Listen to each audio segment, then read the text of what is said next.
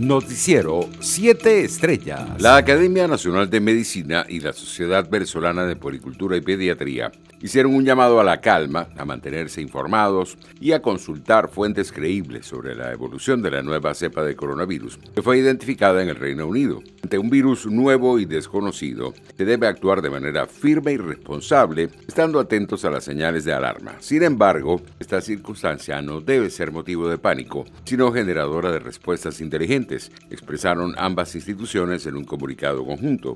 En otras noticias, veremos que el presidente de la Asamblea Nacional y presidente encargado, Juan Guaidó, calificó como certera la estrategia de vacunación contra el COVID-19 que adelanta el gobierno colombiano, liderado por Iván Duque, en momentos en los cuales el mandatario ha sido duramente criticado tras indicar que los venezolanos indocumentados no serán objeto de la inmunización contra el coronavirus en su país. Con el inicio de la vacunación urgen todos los esfuerzos para lograrla en el menor tiempo posible. Países como Colombia ya inician estrategia en esa dirección, escribió Guaidó en sus redes sociales. Por su parte, el ex ministro de Salud colombiano Alejandro Gaviria aseguró que no vacunar a los venezolanos que se encuentran en Colombia de forma irregular es antiético el actual rector de la Universidad de los Andes, aseguró que el presidente Iván Duque excluye a los más vulnerables y discrimina de forma casi amenazante en contra de un grupo de personas por su nacionalidad y estatus migratorio. Internacionales. La farmacéutica BioNTech y la estadounidense Pfizer suministrarán 12,5 millones de dosis de su vacuna contra el COVID-19 a la Unión Europea para finales de año, dijo este martes la empresa alemana.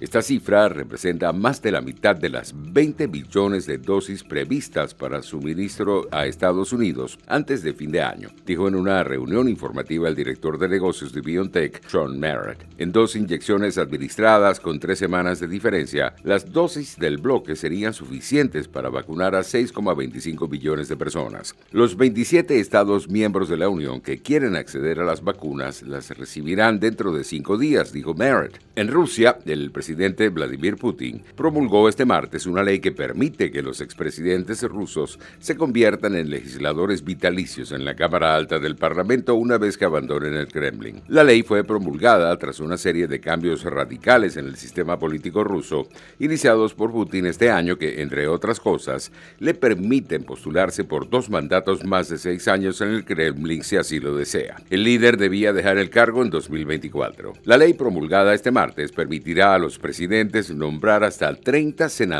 para el Consejo de la Federación, la Cámara Alta de Rusia, y convertirse en senadores ellos mismos una vez que hayan dejado el cargo. Economía. Los precios del crudo caían hoy casi un 2%, extendiendo las pérdidas de la sesión del día anterior, debido a que la nueva variante de coronavirus en el Reino Unido revivió las preocupaciones sobre la recuperación de la demanda. La detección de la nueva cepa llevó a varios países a cerrar sus fronteras con Gran Bretaña, aunque una ministra británica dijo que Reino Unido y Francia están trabajando para reabrir una de las rutas comerciales más importantes de Europa. En horas del mediodía, el precio del crudo WTI de referencia en Estados Unidos se cotizaba en 47 dólares con 40 centavos el barril, mientras el Brent de referencia en Europa se ubicaba en 50 dólares con 38 centavos. Deportes. El histórico portero del Real Madrid y la selección española, Iker Casillas, volverá al club como adjunto al director general de la fundación, informó el club en un comunicado. Casillas, que se marchó al Oporto en 2015 tras desarrollar toda su carrera como futbolista en el equipo blanco, se vio obligado a retirarse en mayo de 2019 tras sufrir un infarto durante un entrenamiento con el conjunto luso. Un solo lanzador, Bert Billitven, ha sido exaltado al Salón de la Fama como miembro de los Twins, pero eso no significa que no vaya un gran legado de picheo en Minnesota, liderado por un grupo de favoritos de la fanaticada que señaló el camino para conquistar dos series mundiales, 12 títulos divisionales y cuatro premios Cy Young de la Liga Americana. No es una sorpresa entonces